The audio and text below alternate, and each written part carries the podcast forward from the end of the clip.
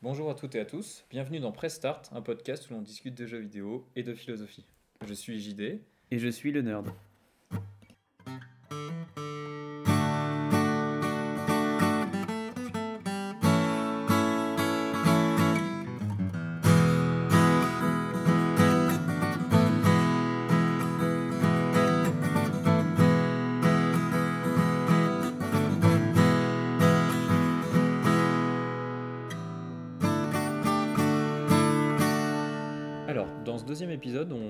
S'intéresser au thème de la nature dans le jeu vidéo. Euh, et euh, alors, comme euh, lors du premier épisode, en fait, on va parcourir plusieurs jeux vidéo, mais on va s'arrêter peut-être un peu plus sur certains. Je pense qu'on va passer plus de temps sur Zelda Breath of the Wild, par exemple. Parce que c'est un jeu qu'on a tous les deux adoré, bien sûr, comme la fois dernière. Et aussi parce que toi déjà, ce qui t'a rendu un peu sensible à ça, c'est parce que tu pratiques la randonnée?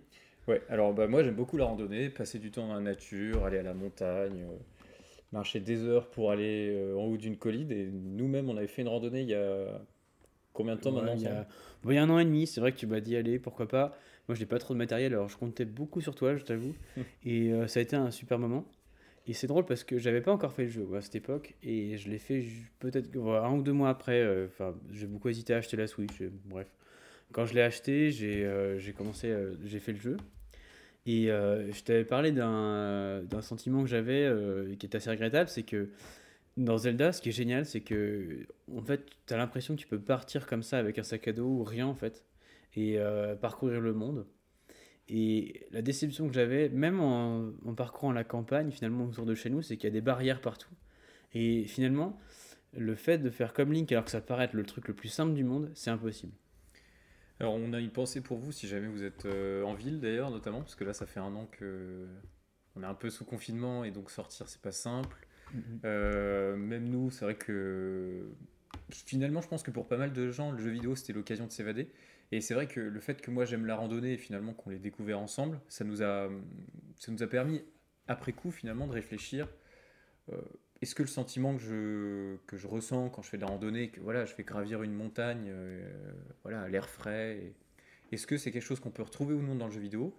Et bien sûr, la question c'est, bah, est-ce que le jeu vidéo permet soit de revivre ça, ou au contraire, est-ce qu'il permet de vivre différemment? Et c'est pour ça qu'on voulait commencer avec Zelda Breath of the Wild, en plus parce que c'est un jeu qui, à mon avis, a été beaucoup joué et qui euh, vous parlera sans doute si vous connaissez le podcast.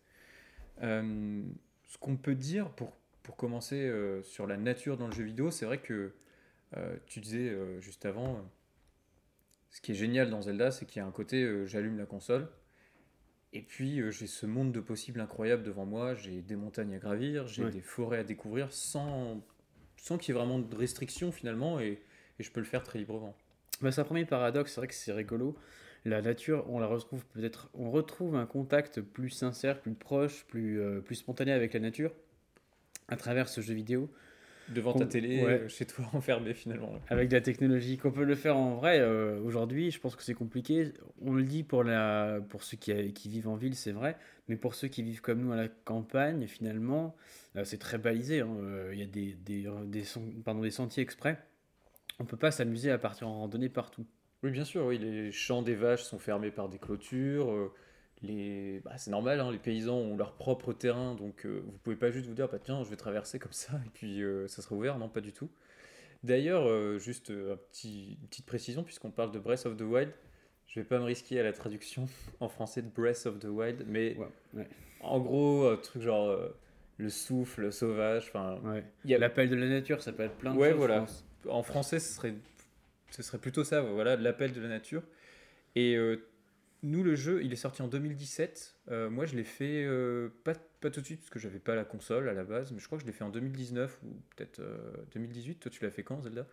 Ouais, moi je l'ai fait euh, bah, en 2020. hein.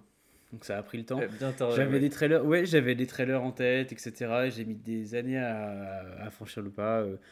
Bon, c'est euh, l'achat d'une console, euh, c'était parce que c'est vrai que comment dire, la, la, la Switch, j'attendais qu'elle ait un, un catalogue assez fourni pour le faire, mais euh, je savais quelque part que je quand je l'ai vu, ce jeu, je savais que je le ferais, peu importe euh, quel, serait le coût et peu importe le moment. Déjà, c'est un jeu qui, dès sa sortie, euh, s'est placé comme quelque chose d'incontournable et comme un jeu qui vieillirait bien. Contrairement à d'autres, c'est-à-dire que, bon voilà, on pourrait taper sur les Call of, mais il y a beaucoup de jeux qui reposent vachement sur l'aspect technique, et celui-ci, moins déjà, il y a l'aspect artistique qui va frapper, et aussi le, gameplay. Évidemment, euh, bah, justement, l'interaction avec la nature qui a été mise en avant. Il y a, alors pour autant, c'est intéressant parce que c'est vrai que ce jeu, il a des inspirations euh, qui viennent un peu d'ailleurs. Hein. Euh, déjà, il y a du craft, on va construire ces, objets à partir d'éléments glanés à droite à gauche, donc il y a de la récolte. Il y a aussi le fait de, bah, effectivement de, construire. Il y a les tours pour se repérer, pour donc la, carte est brouillée au départ en fait. Donc vous avez, euh, pour ceux qui n'ont jamais fait Breath of the Wild, en fait on se réveille, justement, bah, Link évidemment est amnésique, et il se réveille, c'est le héros comme d'habitude, et il doit retrouver un peu son chemin, et il découvre Hyrule en même temps que nous. Voilà, c'est vrai que on a tendance à rire de ce stratagème de scénariste, à savoir rendre le personnage euh, amnésique. C'est quelque chose de très courant, mais il faut dire que c'est très pratique parce que, ça permet de justifier le fait que le personnage découvre le monde en même temps que nous. Et donc, euh, quand, quand, Link se réveille et quand nous on prend la console en main, il s'avère que bah, on connaît pas du tout Hyrule. Et euh, on va gravir certaines tours pour découvrir des zones d'Hyrule, et ça, évidemment, s'inspirer d'Ubisoft, entre autres. Donc, euh, notamment une mécanique qu'on euh, retrouve dans tous les jeux Ubisoft, mais c'est pas que. Évidemment, c'est un. Il n'y a pas que Ubisoft qui est passé par là. Il y a eu beaucoup, beaucoup de jeux qui ont inspiré Breath of the Wild en soi. Et euh, finalement, moi, je, refais le jeu en ce moment. Donc, ça fait, je pense, trois ans que j'avais pas. Enfin, peut-être, allez, deux ans que j'avais pas joué. Et c'est, ça tourne où on est confiné, où effectivement nos déplacements en plus sont, sont limités. Et ce qu'on peut dire, nous on voulait commencer par parler de ce jeu, euh, non pas pour dire qu'il est révélateur de la place de la nature dans le jeu vidéo en général, parce que c'est plutôt le contraire en fait, c'est vraiment un jeu qui a permis bah, d'abord aux joueurs de s'évader véritablement manette en main et comme tu le disais d'être hyper libre de tes mouvements et de faire l'expérience de la nature. Et euh, c'est euh, du coup finalement un jeu dont on se souvient parce que on a commencé tout à l'heure l'épisode comme ça en disant bah quand on fait de la randonnée, comme on fait le chemin soi-même, on, voilà, on trouve nos repères, euh, c'est quelque chose de sensible. Et c'est nous deux, on a été marqués par ça, par le fait que c'est un jeu qui est. Euh, moi, je suis vraiment frappé par le fait de le refaire maintenant, quelques années plus tard.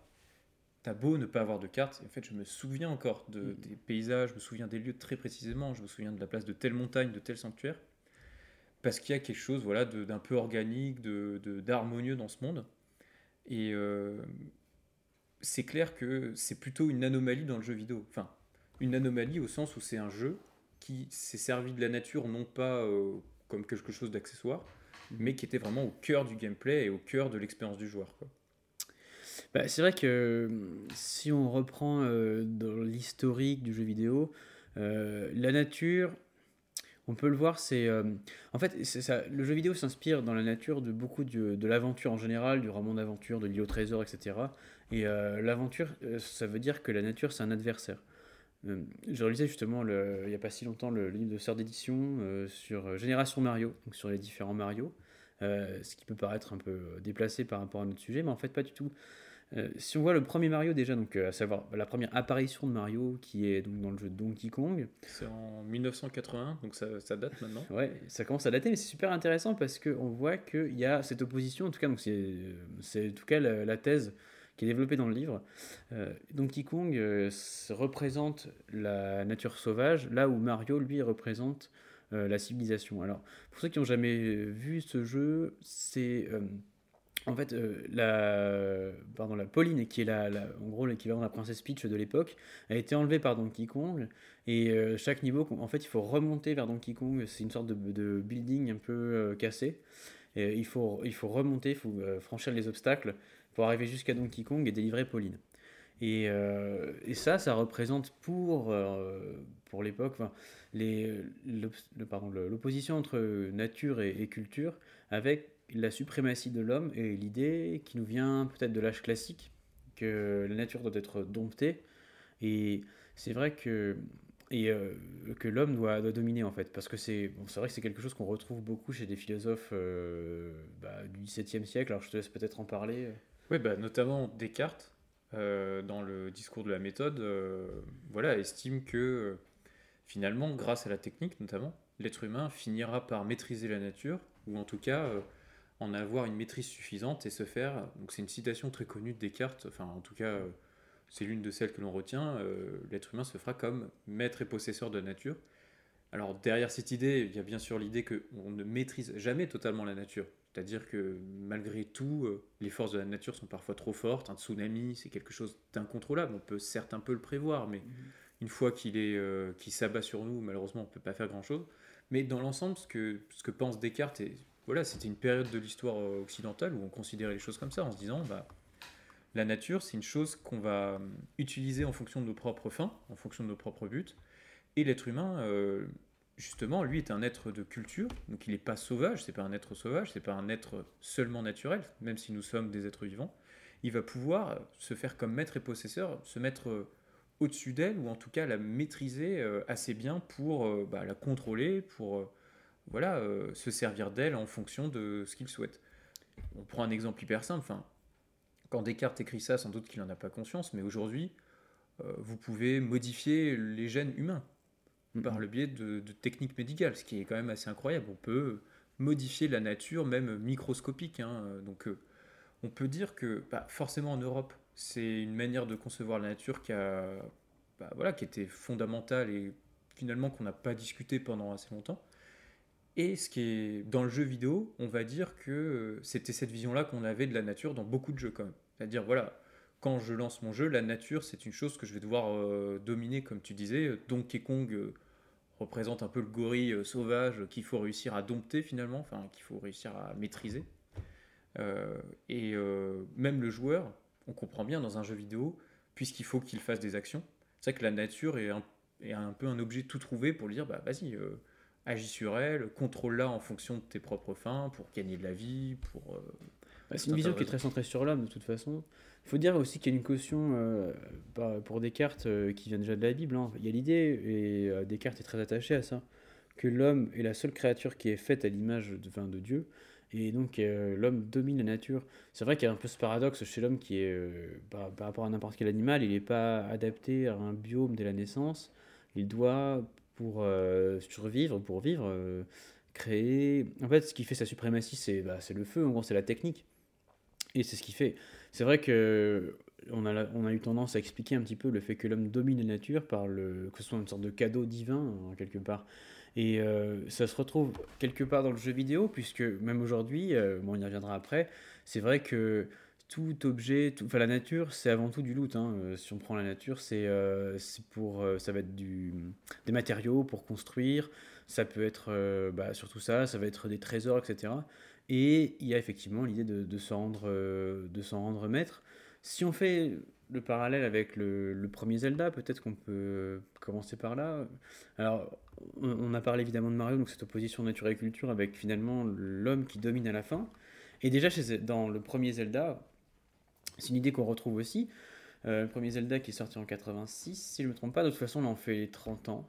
C'est ouais, ça, voilà. 86, ouais. 35 sur ans, pardon, euh, ouais. la Famicom euh, au Japon, puis sur NES après en Europe. Voilà. Et ben, euh, alors, c'était justement la promesse de, Zelda, c'était de vous faire euh, redécouvrir ce frisson, cette espèce de, euh, de frisson un peu primaire. hein, C'est-à-dire que aujourd'hui, dans nos sociétés, on est dans un cadre qui est connu, qui est maîtrisé, il n'y a rien qui dépasse. Et Zelda, la promesse vraiment du premier Zelda, c'est de revivre ces instants un peu bah, des premiers, ouais, du premier âge de l'homme euh, qui part dans l'inconnu et qui ne sait pas ce qu'il va affronter.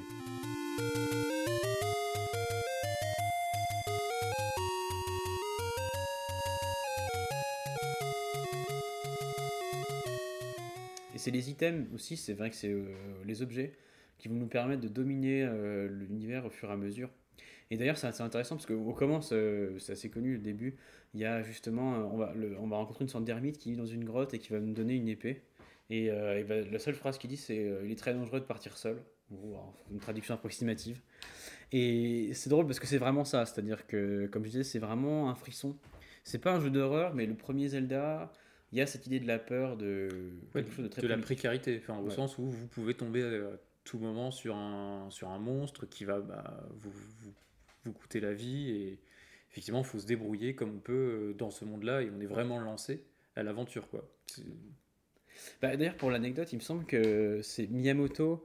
En fait, l'idée de Zelda, elle lui est venue parce que enfant, il se serait aventuré dans une grotte seul avec une lanterne et il a voulu faire revivre cette expérience euh, à ses joueurs, aux joueurs, pardon, euh, quand il est devenu euh, après, quand il est entré chez Nintendo et qu'il est devenu créateur. Donc oui, Miyamoto, j'ai pas précisé, c'est le, le, père de, de, Mario et de Zelda. on continue sur Zelda finalement ou? Ouais, on peut. Allons-y, ouais. Donc ce qu'on a dit tous les deux, c'est que finalement, en gros la nature, que ce soit nous, on a parlé un peu de philo parce que c'est notre truc, et parce qu'on a vraiment eu le sentiment de retrouver ça dans certains jeux vidéo où finalement, voilà, la nature c'est une chose que je vais maîtriser grâce à la technique. C'est clair que d'une certaine manière, la licence Zelda, un peu dès le départ, elle, euh, elle se sert de la nature d'une autre manière et elle introduit vraiment dans le jeu vidéo finalement une, une autre conception de la nature qui, qui va aboutir à Zelda Breath of the Wild et on va en parler un petit peu encore, mais euh, moi, ce qui, m'a, ce qui me marque, dans, si on en vient. D'ailleurs, finalement, dans. Je vais arrêter de dire finalement, parce que j'arrête pas de le dire depuis tout à l'heure. Dans, tout, dans tous les Zelda, la nature était quand même assez omniprésente. Ocarina of Time, ouais.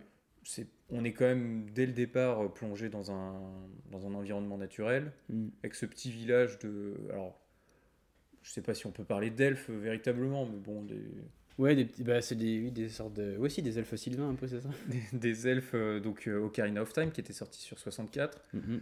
Moi, mon jeu adoré, Twilight Princess, c'est pareil. Il y a un côté. Euh, on va être à cheval et on va, on va se balader comme ça dans des paysages. Alors, à l'époque, c'était pas encore le monde ouvert, mais c'était encore une fois la promesse. C'était de vous dire, vous allez être sur Epona et puis vous allez partir comme ça à grande foulée, vous balader dans la nature et découvrir finalement ce qui, ce qui s'y trouve. Et finalement, Zelda Breath of the Wild, c'est un peu l'aboutissement de cette vision de la nature, mais qui était peut-être pas rendue possible avant, par, euh, pour des raisons techniques, tout simplement. Finalement. Enfin, en fait, c'était peut-être pas possible de faire euh, un monde ouvert euh, auparavant aussi bien que celui-ci. C'est vrai que les consoles de nouvelle génération étaient taillées pour les mondes ouverts, puisque c'est quelque chose qui a émergé avec Assassin's Creed, en fait. C'est la licence qui, la première, a mis en avant à ce point-là l'idée de se balader dans un univers créé exprès et qui est une sorte de. encore une fois, il faut revenir à Ubisoft, donc ce sont eux les, les pères d'Assassin's Creed, et eux, ils voient le, le, monde ouvert comme une sorte de parc d'attractions, si vous préférez, c'est-à-dire que tout doit. Il y a des sortes de, de points d'intérêt et le regard du joueur va être porté comme ça d'un point d'intérêt à l'autre. Euh, mais malgré tout, la limitation qu'on a eue jusqu'à Breath of the Wild, alors les, mondes ouverts avec l'augmentation, des capacités techniques des machines, euh, elles ont, euh, les mondes ouverts se sont étendus. Alors, à savoir, le, donc le premier monde ouvert, c'est Zelda. Ensuite, le premier monde ouvert en 3D, c'est Ocarina of Time, dont on a parlé juste avant, qui est sorti en 99, si je ne me trompe pas, sur Nintendo 64. Et cette formule, elle était reprise dans d'autres formules. Et on arrivait à, des, à des mondes ouverts d'une grandeur un peu extravagante. Il y a euh, notamment la, série Elder Scrolls qui s'est fait une spécialité comme ça, d'afficher des kilomètres carrés de, de trucs infinis, ouais. extrêmement vaste. Mais c'est vrai que ça a finalement peu d'intérêt, c'est-à-dire que un monde ouvert, ok, rester appuyé sur euh, avant et puis avancer dans un monde, euh, bah, ça, a assez peu d'intérêt. Et là-dessus, donc il y a eu la, parade qui était trouvée un petit peu par rapport à ça et qu'on retrouve dans les GTA par exemple, et encore une fois chez Ubisoft, on va utiliser une carte et le joueur va, se repérer avec des points sur la carte, ou alors même des fois des flèches qui apparaissent comme ça. Euh. et même, bon, si on prend euh, Red Dead Redemption, même le 2, hein, qui est sorti en 2018, donc après Zelda, euh, ben, en fait, on appuie sur, sur le bouton croix, enfin sur un bouton, et on fait avancer le cheval tout seul qui suit la route. Et nous, on, regarde le paysage, en fait. C'est pas du tout le c'est pas du tout le même rapport à la nature que dans Zelda. Euh, pour donner un exemple dans, Zelda à plusieurs reprises on a des donc on a une douzaine de souvenirs à retrouver. Donc on a en fait des photographies euh, c'est un peu bizarre d'ailleurs hein. hum, quand on y réfléchit ça se passe dans un univers médiéval mais on a la photographie. Et donc on doit euh, retrouver une douzaine de lieux uniquement avec une photo. Mais c'est là où c'est une vraie prouesse technique artistique plutôt que technique d'ailleurs c'est que on, on, est capable, moi je me souviens rapidement, j'ai vu une photo, je me suis dit ah d'accord, je vois où c'est, et euh, c'est la première fois que ça me faisait dans un jeu, c'est-à-dire qu'on peut me prendre une photo d'un, endroit de... c'est ce que tu disais, hein, que tu reconnais facilement les endroits, bah, il le savait puisque sans regarder de solution, j'étais capable de retrouver les 12 souvenirs donc, euh, qui sont nécessaires, et d'une photo on est capable de retrouver l'endroit parce que le monde ouvert, euh, c'est le premier à avoir été vraiment façonné à la main comme ça. Ouais, c'est Moi, j'ai pas fait beaucoup de monde ouvert, mais c'est vrai que à chaque fois, je ressentais un peu ce truc de, je suis dans des univers hyper vastes où la nature en apparence est omniprésente puisque je suis entouré, voilà, de cascades, de rivières, de forêts, etc. Mais il y avait, euh, alors, je pense que je n'étais pas conscient, tu vois, enfin, je me disais pas consciemment, ah, la nature est pas pleinement exploitée. C'est vrai qu'à partir du moment où Zelda est sorti et on a fait le jeu, on s'est dit, bah, en fait, ouais, jusqu'ici, tous les jeux dans lesquels il y avait la nature, c'était une espèce de décor un peu extérieur, mais qui n'impliquait pas vraiment d'interaction très intéressante, à part je vais dans la forêt récupérer du bois pour me faire des flèches. Bon, je prends vraiment l'exemple le plus basique, mais mm, mm, mm. il y a beaucoup de monde ouvert où, à mon avis, c'est l'une des actions qu'on accomplit euh, plus, de manière la plus récurrente.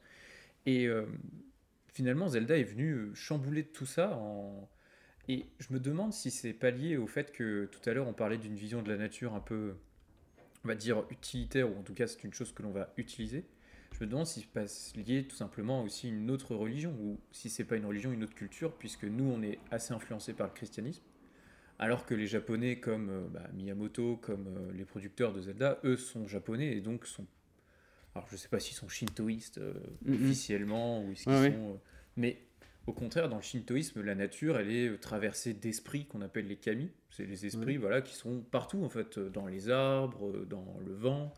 Et, euh, et finalement, c'est cette vision-là de la nature qui est très différente, qui est beaucoup moins utilitaire, mais qui est presque mystérieuse, sacrée, puisque dans le vent ou dans les arbres, des esprits peuvent euh, exister. Peut-être que c'est... Ouais, peut-être que c'est la culture japonaise qui les a petit à petit conduits à se dire, bah, nous, on va faire un jeu où certes il y aura la nature, mais on va pas, euh, enfin, ça sera pas du tout euh, dans une seule optique euh, utilitaire. Ça sera vraiment, voilà, créer une expérience à la fois de gameplay, parce qu'on le disait tous les deux, quand on se balade dans ce monde-là, l'interaction constante avec la nature. Alors, voilà, pour vous donner des exemples, c'est certes, je vais gravir une montagne, mais c'est aussi, je vais mettre le feu à de l'herbe euh, pour, par exemple, brûler des ennemis. Ou... ensuite créer un courant ascendant qui va me permettre de voler. Qui va me permettre de voler. Euh, je vais pouvoir jouer, par exemple, sur euh, les différentes températures. Imaginons, je suis dans la montagne. Si je lance une flèche de feu sur un ennemi qui est gelé, bon, bah, il aura plus de dégâts, par exemple. Donc il y a aussi cette combinaison entre les différents éléments, le feu, l'eau, etc.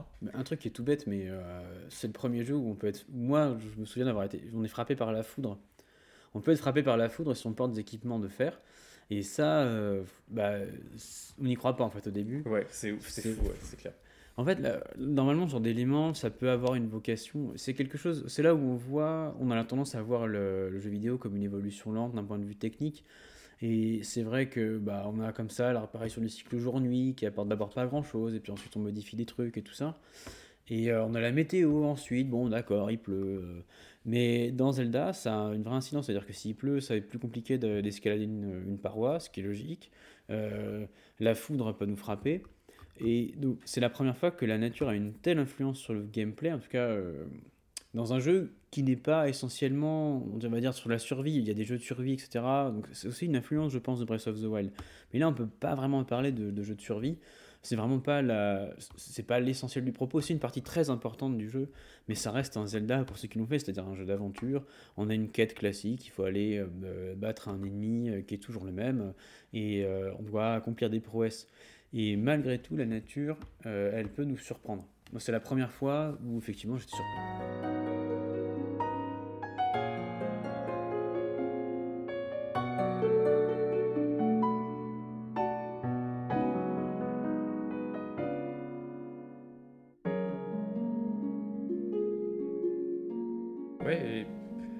parce que c'est plus quelque chose finalement qui est juste, enfin qui existe, mais qui, mais c'est un truc avec lequel on joue tout simplement et avec lequel on prend plaisir à jouer. Tu parlais de la foudre.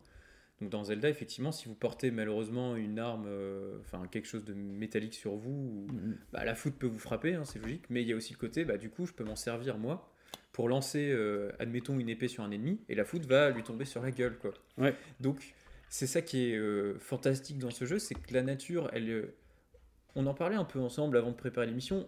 Franchement, on peut pas dire que la nature est hostile dans Zelda. C'est-à-dire, certes, s'il pleut, ça sera plus difficile d'escalader la paroi, mais c'est plutôt pour dire, bah, tu vois, là, tu as une petite euh, contrainte. Donc, qu'est-ce que tu vas en faire en fait? Est-ce que tu vas comme un, un peu comme un têtu, vouloir à tout prix mhm. escalader la paroi, mais de toute façon, tu vas pas y arriver parce qu'il pleut, ou est-ce que tu vas trouver une autre solution? Et je pense que la foot, c'est un peu ça. C'est une contrainte a priori, mais en fait, tu peux la retourner comme à ton avantage. Et c'est ça qui est génial, c'est euh, on est. C'est finalement très humain, quoi. Oui, c'est clair, c'est c'est hyper intuitif. C'est vrai que c'est un jeu, c'est vous c'est intuitif, c'est pas, euh, c'est pas analytique au sens où vous réfléchissez pendant 15 minutes en disant bah alors euh, finalement, qu'est-ce que je vais faire de la foot? Je sais pas, il y a un côté, bah, on va voir, je vais lancer une arme, qu'est-ce que ça fait en fait? Ah. ah ouais, il y a cette idée où c'est très spontané et c'est justement intéressant. Euh, moi, je sais pas ce que tu en penses, mais je suis pas forcément porté sur vraiment les jeux à énigmes, les, vrais jeux casse-tête, par exemple The Witness. je sais qu'il est, c'est un jeu qui est adoré. Moi, j'ai beaucoup de mal avec ce jeu, alors que c'est censé. Enfin, normalement, les énigmes qui sont présentes dedans sont justement jugées comme étant assez euh, assez bien faites. C'est pas trop ton. Enfin, tu prends pas, spécialement plaisir à des jeux d'énigmes ou puzzle. Euh. voilà, des puzzle games, c'est pas forcément ma cam. Et là, en fait, justement, c'est que c'est pas un puzzle game, justement. C'est-à-dire que la foudre, tout de suite, on va se dire, tiens, mais ça me tombe dessus. Donc, si je la mets derrière, si je la fais tomber sur un ennemi, est-ce que je peux? Et ça marche. C'est ça qui est fou. Et euh, on disait que c'était une. La nature a jamais été autant respectée. Et en même temps, je pense qu'il n'y a jamais eu d'environnement aussi artificiel dans le sens. Enfin, c'est un art total en fait. Cette, euh, ce jeu, c'est pour ça qu'il a été autant acclamé. Et c'est ce qui fait sa force, c'est que pour le coup, je pense que chaque colline, chaque caillou a été jaugé, a été. Il n'y a rien qui est fait au hasard. Et derrière cette idée-là, pour autant, alors attention, euh, ça n'a pas été fait au hasard, mais on pourrait penser que c'est l'école à la Naughty Dog, c'est-à-dire quelque chose d'un jeu linéaire, c'est-à-dire qu'on avait déjà eu comme ça des environnements très pensés, très calculés, mais c'était sur un couloir ou en tout cas un espace relativement restreint. Très scripté et où il n'y a qu'une seule action possible finalement pour le joueur. Bah, Naughty Dog, ils sont tout à fait capables, donc les créateurs d'Uncharted et euh, The Last of Us, tout à fait capable de guider le regard du joueur comme ça dans une pièce ou pendant deux heures, ou, non, j'exagère, deux heures, 15 heures, 20 heures de jeu, ils sont tout à fait capables de, de, maîtriser des environnements comme ça. Là, c'est et c'est très fort. Non, voilà, justement, là, on peut, on est, on est libre de ce qu'on veut faire. Euh, à la fois, on est guidé, c'est-à-dire que spontanément, je pense, euh, on a envie d'aller vers, on va aller vers les sanctuaires, vers les points d'intérêt, et d'un événement à l'autre, on va progresser et sans que le jeu nous le dise. Et c'est ça une très grande force du jeu, c'est-à-dire que jusqu'ici, ce qui rompait l'immersion, c'est qu'on avait ces fameuses flèches lumineuses, on avait ces points sur la carte, et donc on était un aventurier, mais c'était un aventurier bidon, c'est-à-dire on avait juste à suivre un GPS, donc c'était pas du tout l'aventure. Et Zelda, c'est le premier jeu qui nous dit comme ça, vas-y, fonce, t'as une carte, alors oui, voilà, il y a une carte, mais euh, on va pas savoir où il faut aller sur la carte, on va pas forcément euh, avoir un chemin tracé, c'est à nous de tracer notre chemin. Parce qu'on peut pas aller tout droit, enfin en tout cas, effectivement, il y a des jeux où, on est dans un environnement naturel, mais finalement, euh, je vais aller tout droit par la route, et puis je vais atteindre le lieu où je devais aller pour accomplir une quête. Et là, c'est à la fois, c'est pas possible, parce que sur votre chemin, bah, c'est la nature, quoi. C'est-à-dire, bah, il y a une montagne, et mince, la montagne est plus haute que ce que je pensais. Mhm. Peut-être que c'est compliqué finalement de la gravir. Et il y a aussi le côté, il y a cette espèce de plaisir de, euh, bah, je voulais aller là, je me rends compte qu'en chemin, bah, j'ai vu un lac. Et sur ce lac, il y a telle chose. Et puis il y a un arbre. Et puis, etc. etc. Ce qui fait que moi, euh, on a commencé tout à l'heure l'épisode en parlant de randonnée, euh, en disant que j'appréciais ça, et tout, en tout cas les rares que tu as faites toi aussi. Je trouve qu'il y a un côté enfantin dans le jeu vidéo euh, grâce à Zelda. Il y a un côté comme un gosse, vous, vous, vous papillonnez, papillonnez, en fait, vous, vous, découvrez les choses de manière très sensible. Il y a un côté presque. Alors forcément, c'est imagé, mais vous touchez presque les choses en fait, vous les sentez presque. et comme un enfant, vous vous laissez euh, non pas guider par euh, des choses artificielles comme euh, un guide, une flèche ou une carte, mais par votre propre intuition, votre propre sensibilité. Et à moi, je préfère prendre ce chemin. Et, c'est là où bah, le jeu a vraiment réussi à donner non seulement un autre sens à la nature, et un vrai rôle important, mais où c'est une réussite totale, quoi, parce que on est comme des gosses et on n'a a pas envie que ça s'arrête en fait. On continue sans cesse de se balader et toujours découvrir des choses. Bah, c'est ce qui est intéressant aussi, c'est que euh, si on revient à ce qu'on disait tout à l'heure, où la nature était l'adversaire, donc euh, bah, il y avait cette idée de, maîtriser peu à peu la nature. Alors c'est euh, encore une fois, là je reprends ce qui est dit dans le, dans le livre de, de Sœur d'édition, avec les auteurs. C'est sur Mario, c'est ça? Ouais, sur Mario, Génération Mario. Maison d'édition. Sœur d'édition, voilà. Plein de, de livres sur les jeux vidéo. Jeux vidéo, et, mais pas que, donc la culture populaire, Cinéma etc. aussi, ouais. Mm-hmm. Et ils ont consacré justement ce chapitre donc, à l'opposition nature-culture. On voit que Mario, en fait, au fil des niveaux, donc les ennemis sont souvent des, des, animaux. Hein. Si on prend le Chip Chip, c'est un poisson. Euh, on va avoir le Goomba, qui est une sorte de puceron. Il y a des tortues. Et en, fait, au fur et à mesure, donc Mario doit apprendre les, bah, le joueur doit apprendre les patterns de ces monstres, bah, de ces animaux, pour pouvoir les battre. Mais ensuite, il va même adopter, si vous voulez, les codes de la nature, puisqu'on retrouve les costumes euh, de Mario. Donc, euh, par exemple, le Tanuki qui a fait sa renommée. Costume de chat. Ouais, il y a le costume de chat dans le dernier, mais bon, il n'y a pas que, il y a la grenouille, etc. Donc, on a cette idée, il y avait cette idée dans Mario, en tout cas inconsciemment peut-être, que euh, Mario, l'homme, devait se rendre maître de la nature, devait la dominer. Et donc, chez Mario, ça passe par le fait d'en adopter les codes. Et il y avait ça finalement peut-être dans Zelda, hein. c'est-à-dire qu'il y a des monstres aussi qui sont de... Bah, les ennemis sont monstrueux, ils n'ont pas, ils ont pas forme humaine en tout cas. Alors, il y a évidemment tout le côté où c'est, ça se veut enfantin, euh, où on veut euh, comment dire, mettre une distance avec la violence des, des actes. Hein.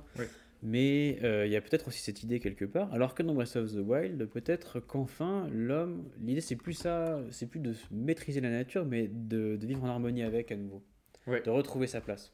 Et ça, l'idée d'harmonie, c'est une idée qui, pour le coup, alors je suis pas expert du shintoïsme, mais je me doute que dans le shintoïsme, voilà, c'est une religion où l'harmonie de la nature finalement est une sorte d'harmonie cosmique. Euh, voilà, c'est aussi l'harmonie des dieux.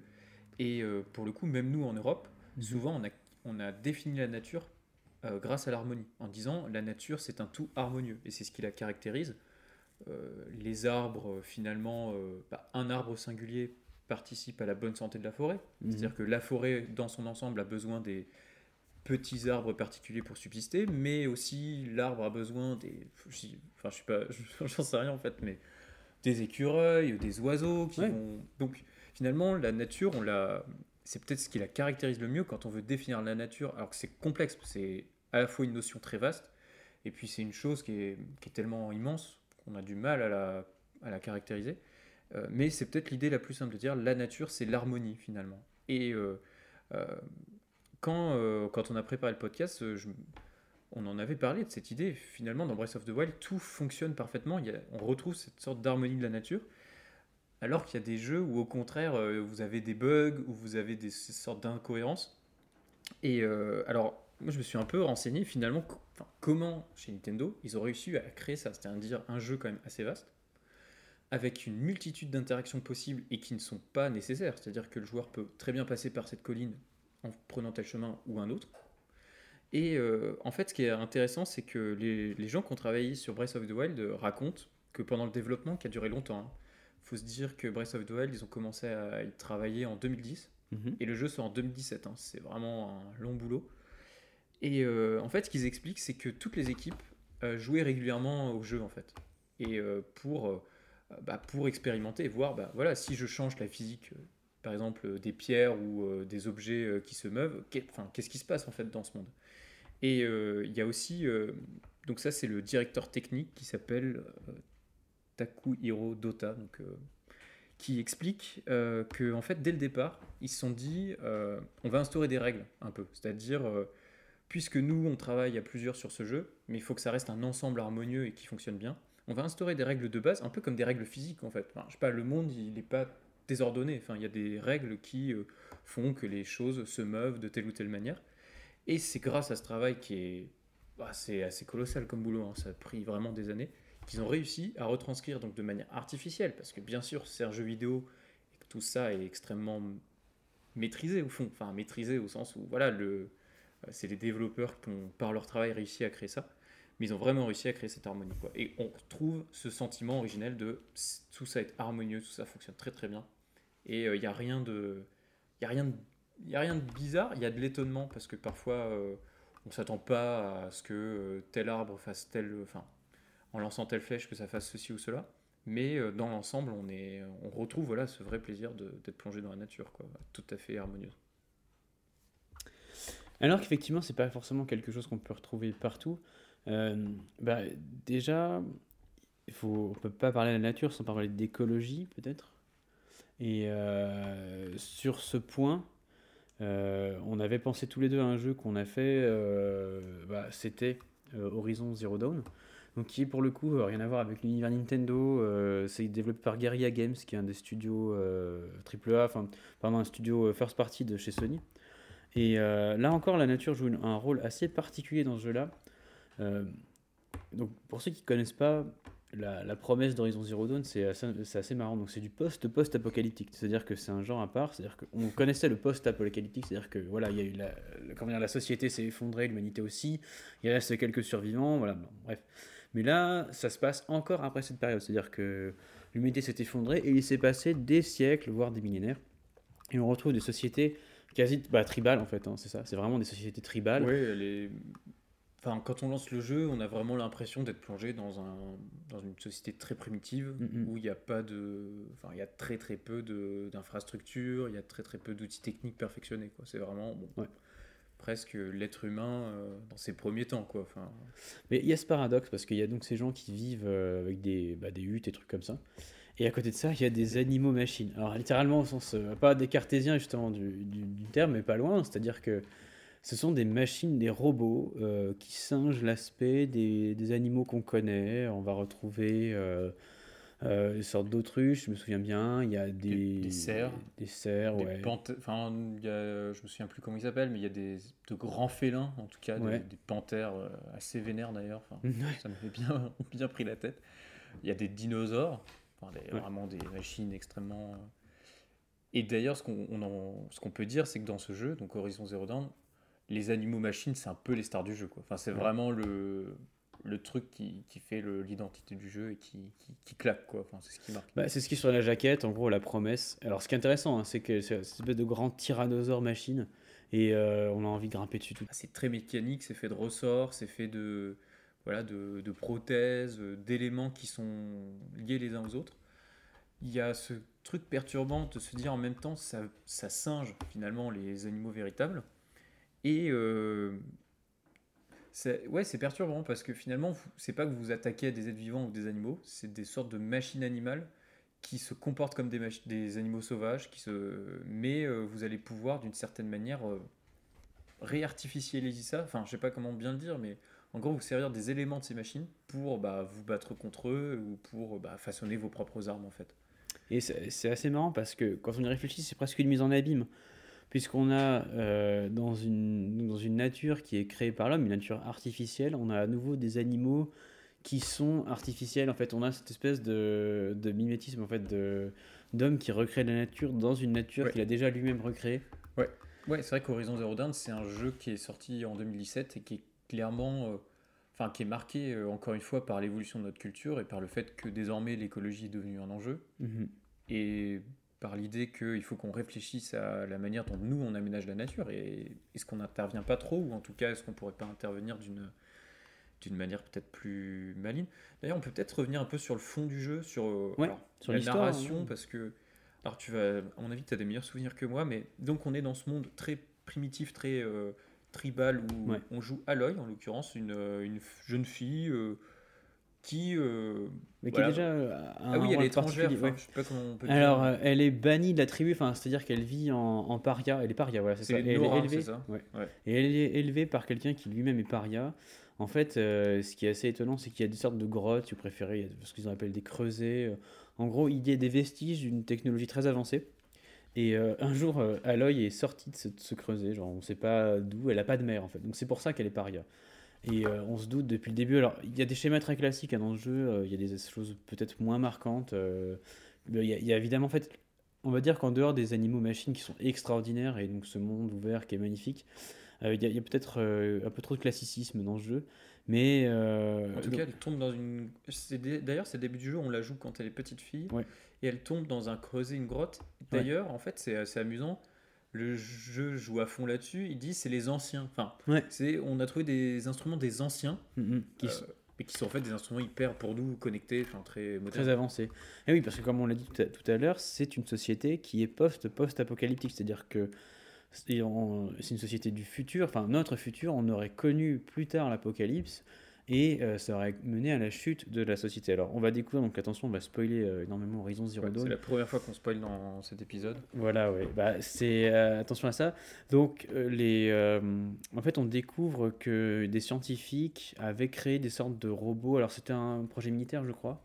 Et c'est des robots autonomes. Et donc, justement, pour, pour le problème des robots, enfin de toute machine, ça va être l'approvisionnement énergétique. Et donc là, ils ont décidé, les robots se, se, nourrissaient en gros de, de, de, tout ce qui était biologique. Et, et ça commence à mal tourner quand un robot a attaqué un dauphin. Et puis ensuite, les robots, petit à petit, évidemment, bah, comme dans tout, toute bonne science-fiction, ils ont échappé au contrôle des hommes et ils ont décidé de, de s'attaquer à tout ce qui était vivant pour, euh, pour leur propre subsistance et donc évidemment avec la capacité de se reproduire. Euh, donc c'est une sorte d'invasion. Enfin, c'est un virus, si vous voulez, c'est des robots euh, qui sont très invasifs. Et ça, évidemment, les humains ont essayé de tout d'abord de contre-attaquer, etc. Donc ça, on le découvre sur. Euh, c'est un jeu qui dure plusieurs dizaines d'heures, hein, quand même. Euh, moi, je le découvre assez tardivement. C'est vrai qu'au début du jeu, on est plus dans l'espèce d'incompréhension. On ne comprend pas bien pourquoi, dans cette société très primitive, euh, Aloy trouve en l'occurrence une sorte d'oreillette. Euh, c'est plus qu'une oreillette, c'est une sorte de prothèse qui lui permet, en l'occurrence, d'avoir accès finalement à des données spécifiques, informatiques, etc. Et c'est vrai qu'on découvre assez tard que en réalité, euh, ce monde primitif, c'est pas qu'on est à l'aube de l'humanité, c'est plutôt effectivement qu'on est bien après, parce que les êtres humains ont perdu le contrôle des outils qu'ils avaient euh, inventés, en l'occurrence ces animaux-machines euh, qui ont fini par bah, devenir trop puissantes, trop nombreuses, au point de ne plus pouvoir, de plus pouvoir les maîtriser. Quoi. Alors, attention d'ailleurs, sur ce point, c'est pas tout à fait les animaux-machines, c'est des corrupteurs, donc c'est des, vraiment des robots qui ont une allure un peu de pieuvre, mais euh, qui sont assez similaires les uns des autres hein, et qui sont d'ailleurs appelés les... méchants, les gros, les machines vraiment. Euh, Elles sont moins animales justement, donc c'est drôle parce que c'est un peu caricatural. On a l'espèce de machines méchantes et à côté les machines animales qui sont bah, ni bonnes ni mauvaises, hein, qui sont un peu. Oui, oui c'est vrai, elles nous attaquent pas spontanément, simplement bon, bah, par moment, elles nous... si jamais on s'approche trop d'elles, elles fuient ou bien au contraire elles, elles se défendent. voilà. Et alors, c'est ce qui a donné le titre du, jeu, évidemment, face à l'impossible, donc à, l'invasion. Ce qui était décidé, c'était que bah, d'abandonner, en fait, l'humanité allait disparaître. Et elle allait, mais elle allait malgré tout survivre dans les fameuses cavernes, en fait, se cacher sous terre. Et euh, il n'y aurait pas vraiment de survivants, en fait, les, euh, il y aurait des clones par la suite et euh, on sacrifiait l'humanité et la planète en fait. C'est à dire que les, les, robots ben, allaient capitaliser toutes les ressources au fur et à mesure sauf que ben, effectivement ils allaient faire comme les hommes un peu aujourd'hui. Donc c'est là aussi où on a la morale un peu écologiste. C'est que les robots ont épuisé toutes les ressources et tombé de par eux-mêmes euh, s'effondrer parce que épuisés. Et dans quelques centaines voire milliers d'années les humains pourraient comme ça ressortir des, des grottes dans lesquelles ils étaient euh, enfouis et cryogénisés enfin congelés sans doute par des, tout un ensemble de machines encore et pouvoir à nouveau recoloniser la Terre. Et en fait, c'est là qu'on découvre le rôle des animaux-machines qui sont là pour terraformer la Terre, puisque je rappelle que tout a été absorbé par les corrupteurs, donc les vilains robots. donc les gentils robots en forme d'animaux vont venir terraformer. Et euh, c'est clair que du coup, le jeu, là pour le coup, euh, alors on n'a pas trop parlé finalement du gameplay ou pour l'instant, euh, mais c'est un monde ouvert. Euh, d'ailleurs, on est assez d'accord pour dire qu'il est extrêmement beau. Voilà, il y a un côté, les lumières sont extrêmement bien rendues, les forêts qui sont habitées par ces animaux machines en plus, donc il y a vraiment quelque chose de vivant là-dedans. Euh, mais il est clair que là, c'est un jeu où, pour le coup, il y a une sorte de, voilà, de réflexion mm-hmm. critique sur euh, l'intervention humaine sur la nature, sur peut-être les, voilà, les excès de la technique. Peut-être que faire des machines dotées d'intelligence artificielle qui en viendraient à modifier la nature va finir par nous bah, finalement nous retomber sur la gueule quoi en fait. Mhm. Bah, c'est l'idée qu'on retrouve en fait de, depuis euh, peut-être la, la, Seconde Guerre de l'homme qui aurait en lui des capacités peut-être trop grandes, trop fortes. Euh, aujourd'hui, ce qui fait peur à l'homme, c'est avant tout ses propres créations. On peut penser à Tchernobyl évidemment, hein, mais euh, bah, l'arme atomique, c'est un peu ce qui a été le point de départ de ça, donc il y a un philosophe qui en parle beaucoup, que j'aime bien, qui s'appelle Gunther Anders. Peut-être euh, tu veux bien que j'en parle un peu? Ouais, vas-y, parce que moi je connais pas beaucoup, donc. Euh, bah, c'est tout le centre de son propos, hein, donc il. Euh, Gunther Anders. C'est un, un, philosophe pardon, de, la, de la deuxième moitié du 20e, en gros, qui, alors, bon, qui quand même a eu une petite carrière avant, justement, sous, les, sous les nazis, etc., qui s'est exilé aux États-Unis. D'ailleurs, son éditeur, comme il avait un nom juif d'origine, hein, il s'appelait Autrement, et donc c'est un pseudonyme, hein, Gunther Anders, que Anders signifie autrement. En fait, il l'a pris au pied de, la lettre. Et euh, il écrit là-dessus, c'est quelque chose qui l'a beaucoup frappé, et c'est ce qui a fait un peu son succès, donc dans l'obsolescence de l'homme. Il voit euh, la réaction des hommes face, euh, leur impuissance face aux machines. C'est-à-dire que pour la première fois au XXe siècle, on a des machines qui vont dépasser les capacités humaines sur tous les points. On peut penser à l'ordinateur, par exemple, qui a une capacité de calcul que nous, on est incapable d'atteindre. que la nôtre. Ouais. Et euh, c'est le cas de toutes les machines, c'est-à-dire que je sais pas, si on prend une pelleteuse, ça fait mieux que quelqu'un avec une bêche, quoi. Donc, voilà. Et c'est l'idée que l'homme est humilié par sa propre création, et, euh, et aussi ce qui va créer une sorte de, bah, de sentiment d'humiliation, de, et euh, l'homme va avoir tendance à, selon lui, hein, à vouloir copier la machine. Et euh, c'est marrant parce qu'il décrit euh, le jazz. En fait, il dit que les, ceux qui dansent le jazz essaient d'imiter les machines. Alors, heureusement, il n'a pas vu les gens qui, dansent, qui dansaient la tectonique. Hein. Aujourd'hui, c'est vrai que quand on danse, ça paraît beaucoup plus plausible avec l'électro, genre mouvement. Euh, ouais, c'est marrant. Parce que finalement, il décrit ça sur le jazz alors que je vois pas trop où est-ce qu'il le voit. Mais en fait, c'est comme si l'être humain allait se mécaniser lui-même. Ouais. il allait Ouais, comme. Il veut devenir machine. Ouais, d'accord, ok. Et c'est marrant parce que c'est vrai qu'on dit de quelqu'un qui l'a bugué. Ou, enfin, il y a, si, clair, on, ouais. si on observe un peu le langage, il y a beaucoup de métaphores qui viennent comme ça de la machine. Et il y a ce fantasme de l'homme-machine, bah, du transhumanisme évidemment. Euh, euh, mais qui est un peu là aussi dans Horizon Zero Dawn, si vous voulez, parce que l'humanité s'éteint pas complètement. C'est quand même grâce à la technologie qu'elle survit avec le clonage, etc., avec ce genre de technologie. D'ailleurs, euh, dans le jeu Horizon Zero Dawn, Aloy, le personnage qu'on joue, la prothèse qu'elle a, enfin l'espèce de petite oreillette euh, connectée, c'est voilà, c'est une sorte de prolongement de son corps qui lui permet euh, d'avoir une, vie, enfin, une sorte de double vision sur le monde qui est, euh, qui est augmentée en fait. Donc il y a vraiment l'idée que finalement, et d'ailleurs Aloy est spéciale pour cette raison. Elle a trouvé cette prothèse et donc elle a, alors au début du jeu on comprend, on comprend pas bien, mais elle est comme une sorte d'élu qui, mm. grâce à cette espèce d'objet technique hyper incroyable, va pouvoir accomplir des choses que les autres peuvent pas accomplir. Ouais. Et mais chez Gunther Anders, c'est un philosophe qui est assez, euh, tu vas me dire si je me trompe, mais qui est assez pessimiste ou en tout cas euh, qui, enfin, qui regrette euh, à fond. Est-ce que c'est, est-ce que c'est du regret? Est-ce que il est assez violent. C'est d'ailleurs pour ça que finalement on lit, on lit pas tellement lu. Enfin, il est lu, mais de manière assez marginale. Il est assez peu étudié, disons. Alors qu'il dit des choses hyper justes, mais il est trop radical peut-être dans ce qu'il dit. Il y a un rejet de la technologie qui est quand même très violent, alors que bon c'est vrai qu'on peut déplorer tout ce que la technologie amène. Malgré tout, je pense que l'agriculture moderne, même dans ce qu'elle a de travers, elle permet de nourrir pas mal de gens. Euh, puis sans parler du confort, du recul des maladies. Euh, bon, c'est quand même, je suis en train de, on des portes ouvertes, hein, mais rejeter la technologie d'un bloc, c'est un peu dur. Et c'est presque ce que fait Anders. Il va sur des choses euh, assez, assez bizarres, même parfois. Je me rappelle qu'à un moment, il parle comme ça de gens qui écoutent la radio en faisant autre chose, et il dit que pour Descartes, l'âme était une et indivisible et que voilà, la modernité avait réussi à diviser l'âme entre le voilà parce le mec. qu'on écoute la radio. Ouais, parce qu'il fait la, on écoute la radio en faisant autre chose, du coup on divise son âme. C'est un peu genre le mec euh, serait euh, vraiment PLS devant des escalators quoi. Enfin, ah il y a un côté comme ça et genre euh, n'importe quel outil qui serait trop artificiel finirait par être un drame absolu et euh, bah, je pense qu'il serait méga flippé de la manière dont tu bah, il a raison, mais en même temps, quelque part, il avait anticipé beaucoup de choses sur le euh, qu'on vit aujourd'hui, c'est-à-dire la peur de notre propre, de nos propres capacités, jusqu'où on va aller. Et aussi, il dit un truc, c'est qu'il dit que si une innovation existe, elle est, euh, elle est possible ou est rendue possible, on, elle sera réalité un jour. Et c'est assez flippant, mais je pense que ça se vérifie. Alors là, évidemment, j'ai pas d'exemple en tête, mais euh, bah, si on peut penser au clonage, par exemple, euh, le clonage, euh, c'est peut-être quelque, chose, quelque chose qui forcément arrivera. Pour Under, ça ferait pas l'ombre d'un doute, c'est-à-dire que si on peut le faire, ça devient une obligation de le faire. Bah, je pense que, par exemple, chez Google et Facebook, ils travaillent à ce point sur des intelligences artificielles qu'il est, enfin, c'est des mecs qui considèrent potentiellement, par exemple, que l'on pourrait externaliser notre mémoire dans un disque dur ou qu'on pourrait augmenter les capacités de notre esprit grâce à des puces, à des prothèses qui seraient reliées au cerveau. Enfin, et Gunther Anders verrait ça comme, à partir du moment où ça sera possible, en tout cas envisageable, malheureusement, ça risque, ça risque d'arriver. Et là, on serait, des, on serait vraiment des êtres, les êtres les plus éloignés de la nature possible, au point où on n'aurait qu'une existence technique, en fait. On, serait, on ne vivrait que par le biais de nos, nos prolongements, nos outils et nos... Alors justement, dans Horizon Zero Dawn, ça va peut-être pas aussi loin et euh, c'est peut-être pas aussi bien fichu, mais euh, on a cette même peur d'une technologie qui nous dépasserait. Dont on perd le contrôle et dont on... C'est ce que je disais tout à l'heure. Euh, d'ailleurs, on pourrait presque dire il y a une histoire culturelle des jeux vidéo. C'est-à-dire vraiment, il y a un côté Horizon Zero Dawn, c'est un jeu qui a l'image des peurs et des angoisses de notre société. Tout à fait.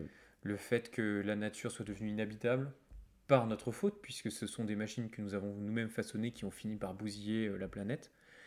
Et euh, c'est clair que pour l'instant, depuis tout à l'heure, on parle de la nature, on parlait surtout d'anciennes conceptions.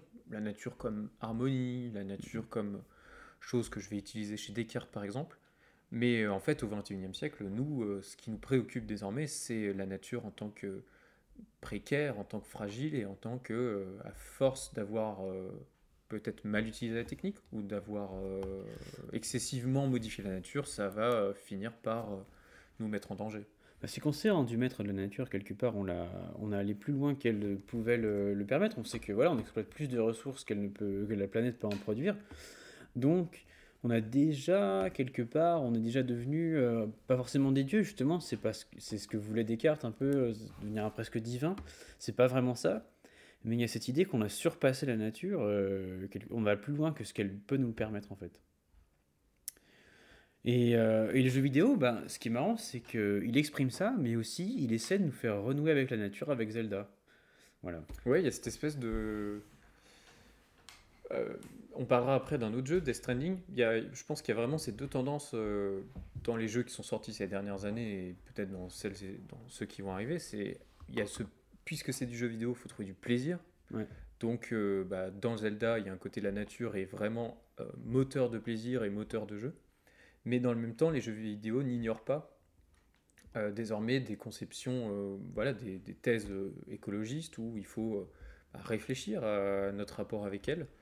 Et peut-être, ouais, c'est le moment d'aborder Death Stranding, qui est un jeu assez récent aussi. Vas-y, vas-y. Où on pourrait même aller.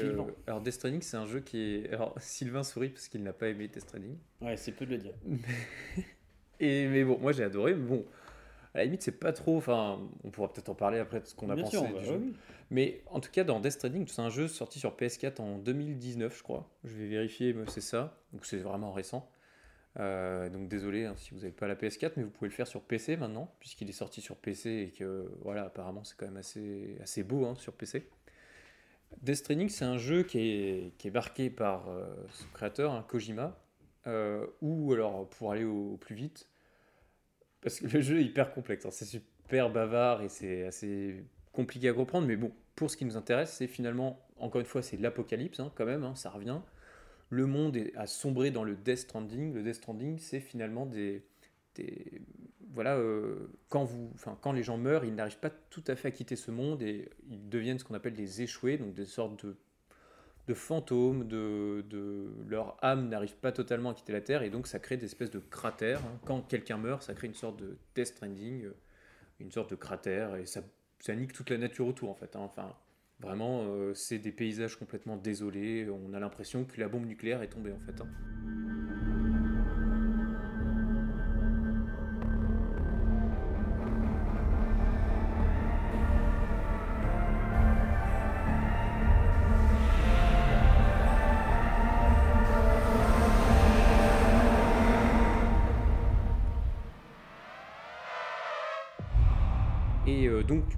Death Stranding, c'est une catastrophe écologique en fait. Hein. Donc, dans le jeu, on va apprendre petit à petit à comprendre ce qui a pu provoquer ce Death Stranding ou ce que c'est.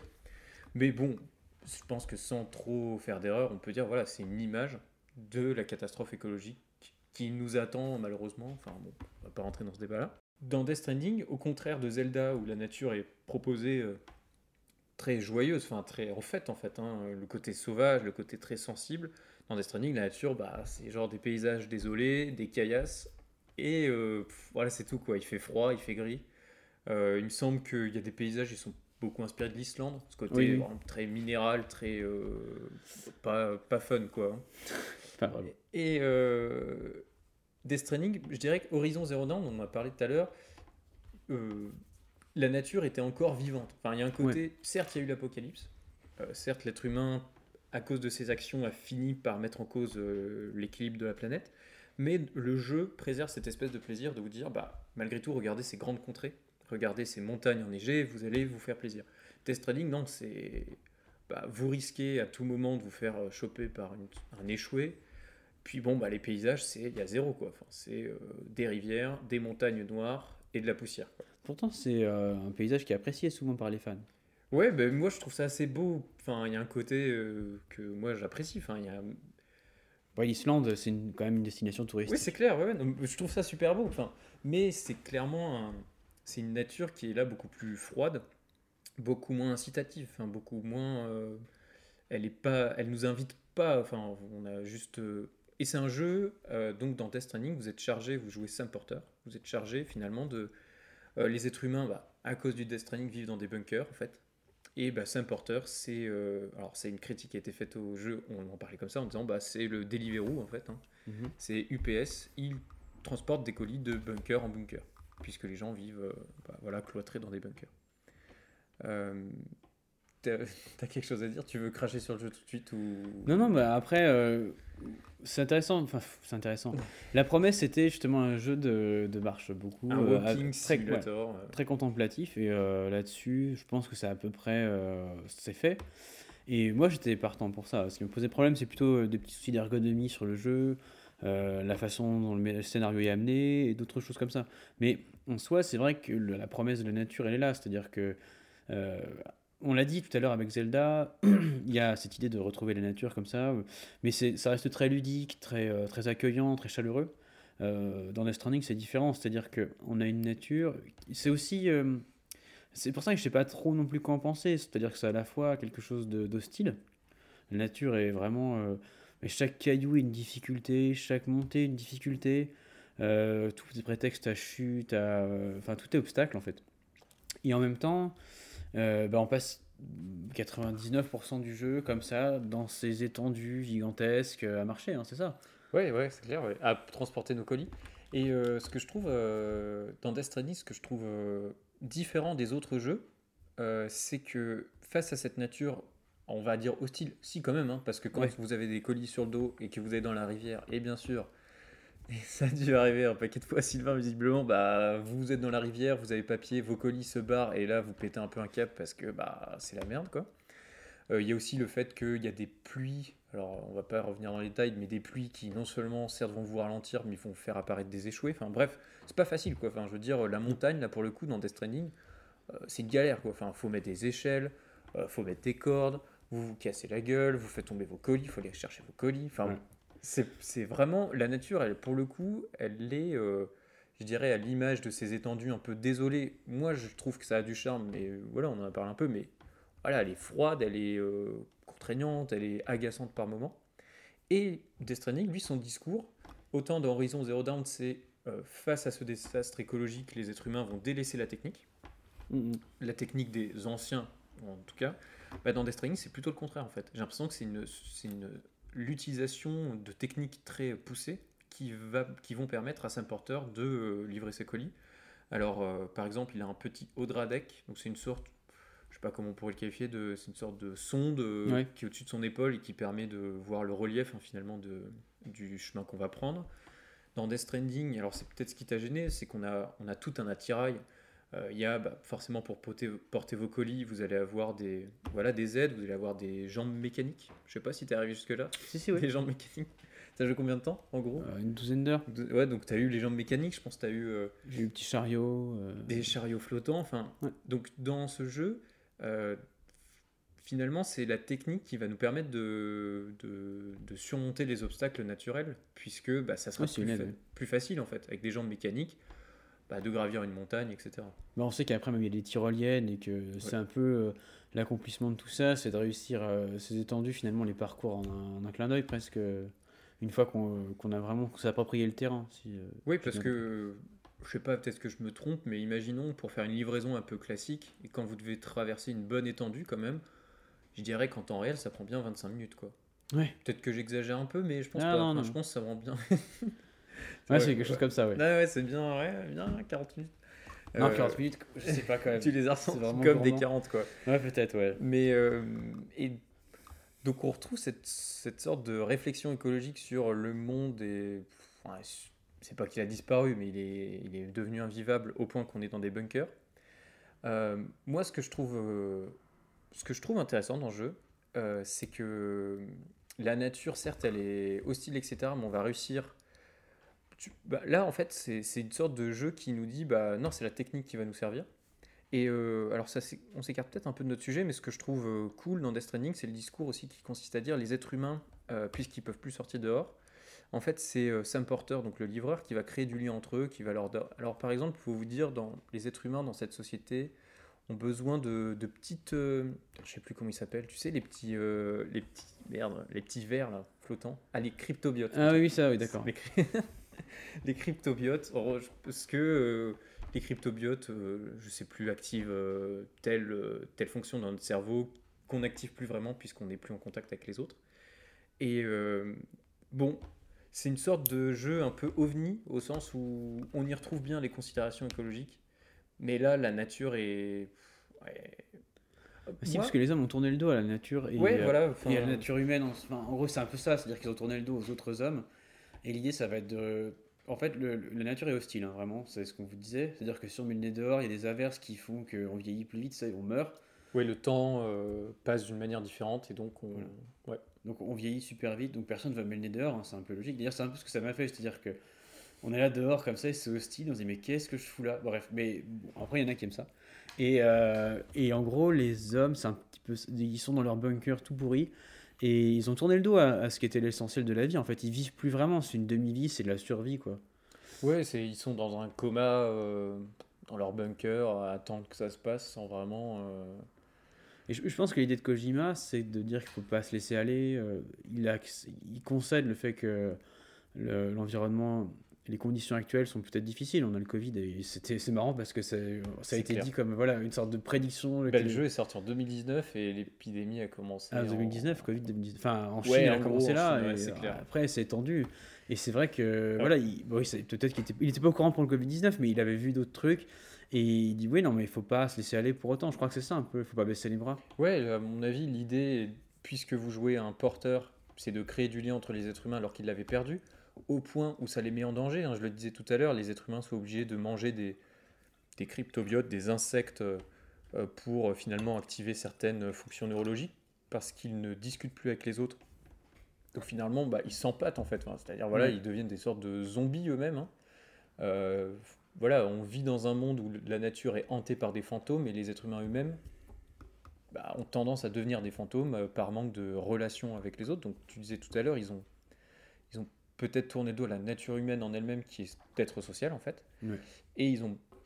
Et euh, ce qui est... euh, moi je trouve que le discours est... En plus c'est pas un... on l'a dit tout à l'heure, le jeu est peut-être un peu bavard et... Oui.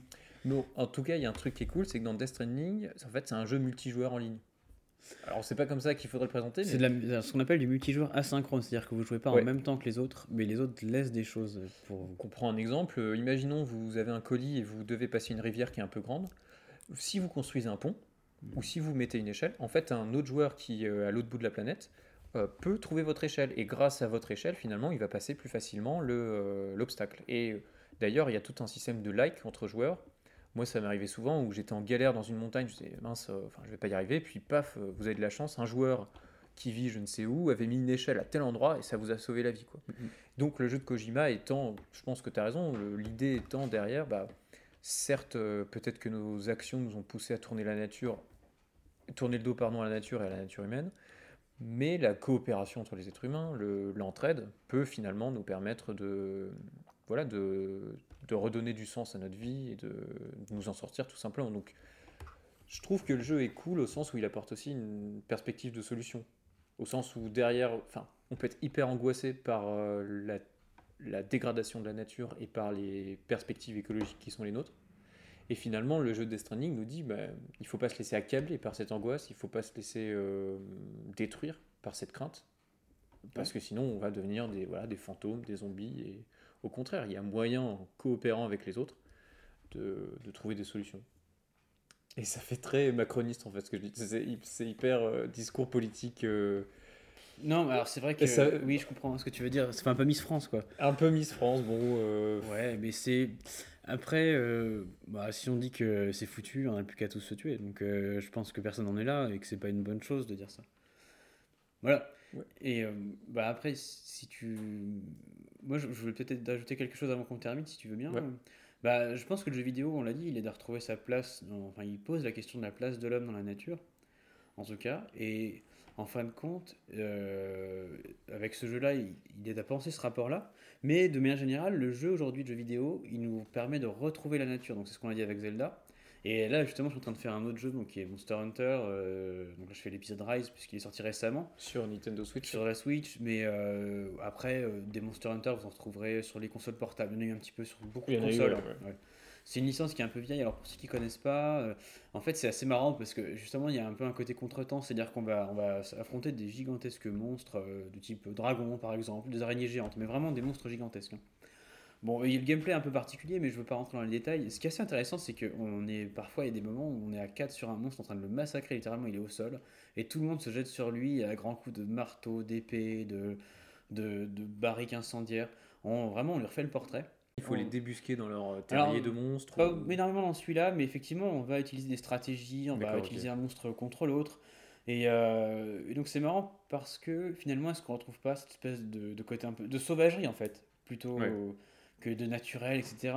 Et, et qui est quand même malgré tout présent dans l'homme. Alors j'aurais pu parler aussi de Bloodborne, mais je vais peut-être pas m'étaler non plus trop sur le sujet. Mais en tout cas, c'est quelque chose qui Hmm. revient. Tu veux L'idée dire que- que la nature, c'est aussi la sauvagerie euh, Ouais. présente dans tout, bah, si ce n'est dans tout être vivant, ou en tout cas chez l'homme comme euh, chez les monstres, comme les animaux qui... euh, Et ici, on exploite de façon fun et ludique, et je pense que ici, le jeu vidéo nous aide un peu, enfin, nous fait vivre un peu ce rapport-là, euh, en tout cas, nous le rend plus acceptable, euh, plus sympathique. Ouais, ce qui, ce qui normalement est... Nous, les êtres humains, on a plutôt tendance à... Alors, je sais pas comment on pourrait parler de nous, mais on pourrait dire qu'on est des animaux dénaturés, au sens où on a cherché à...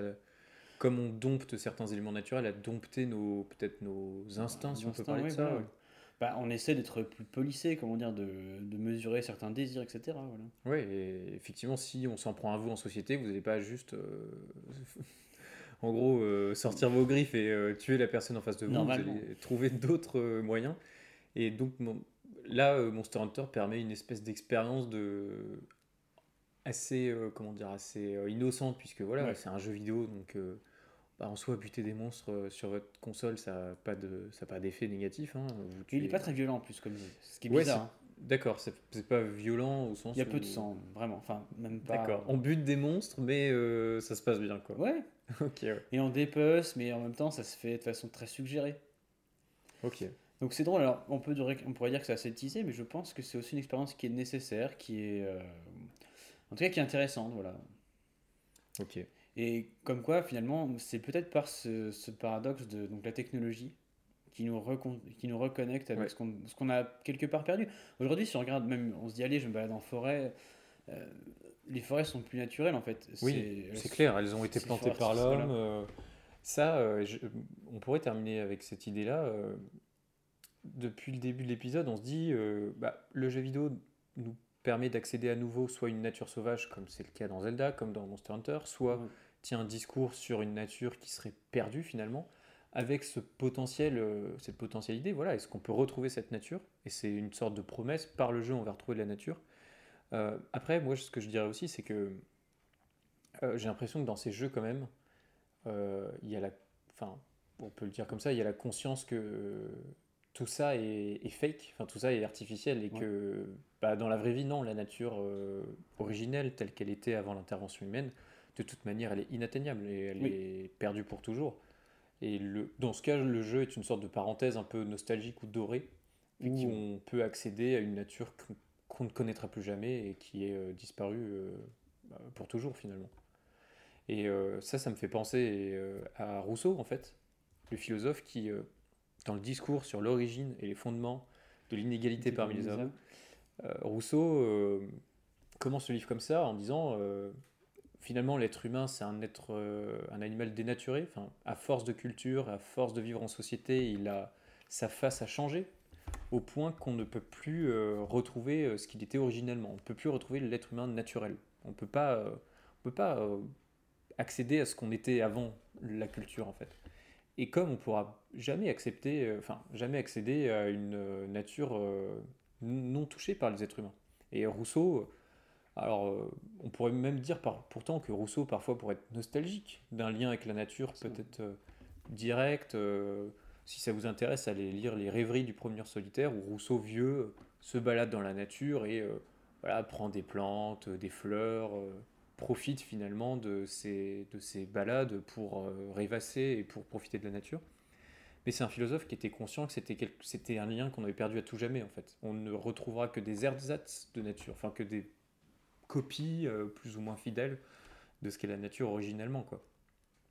Et euh, dans Zelda d'ailleurs, pour, pour boucler la boucle, dans Zelda Breath of the Wild, ce qu'on n'a pas dit tout à l'heure, c'est que certes on est dans un environnement naturel, mais subsistent des ruines. Des ruines de temples, des ruines d'habitations. C'est-à-dire que les traces humaines elles ne sont plus présentes, tout a été détruit par le fléau en l'occurrence. La nature a retrouvé ses droits, elle, euh, voilà, la mousse a poussé, les arbres euh, et l'herbe ont recouvert euh, les habitations humaines, mais on a quand même la trace du passage des êtres humains, par le biais des ruines. Ça nous rappelle aussi que ben, on n'est pas éternel finalement.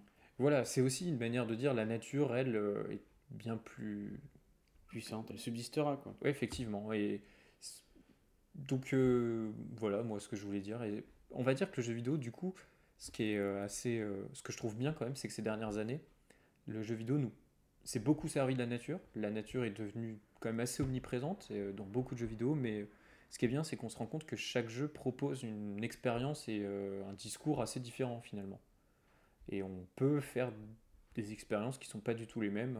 nous, je pense qu'on en préfère certaines à d'autres. Je pense qu'on préfère celle de Zelda à dans ton cas Death Stranding, c'est clair. Ça, c'est clair. Mais euh, voilà, c'est quand même appréciable, euh, surtout quand on est un peu cloîtré chez soi ou quand on. comme ces derniers temps. Quoi. Ouais, on en a vraiment besoin.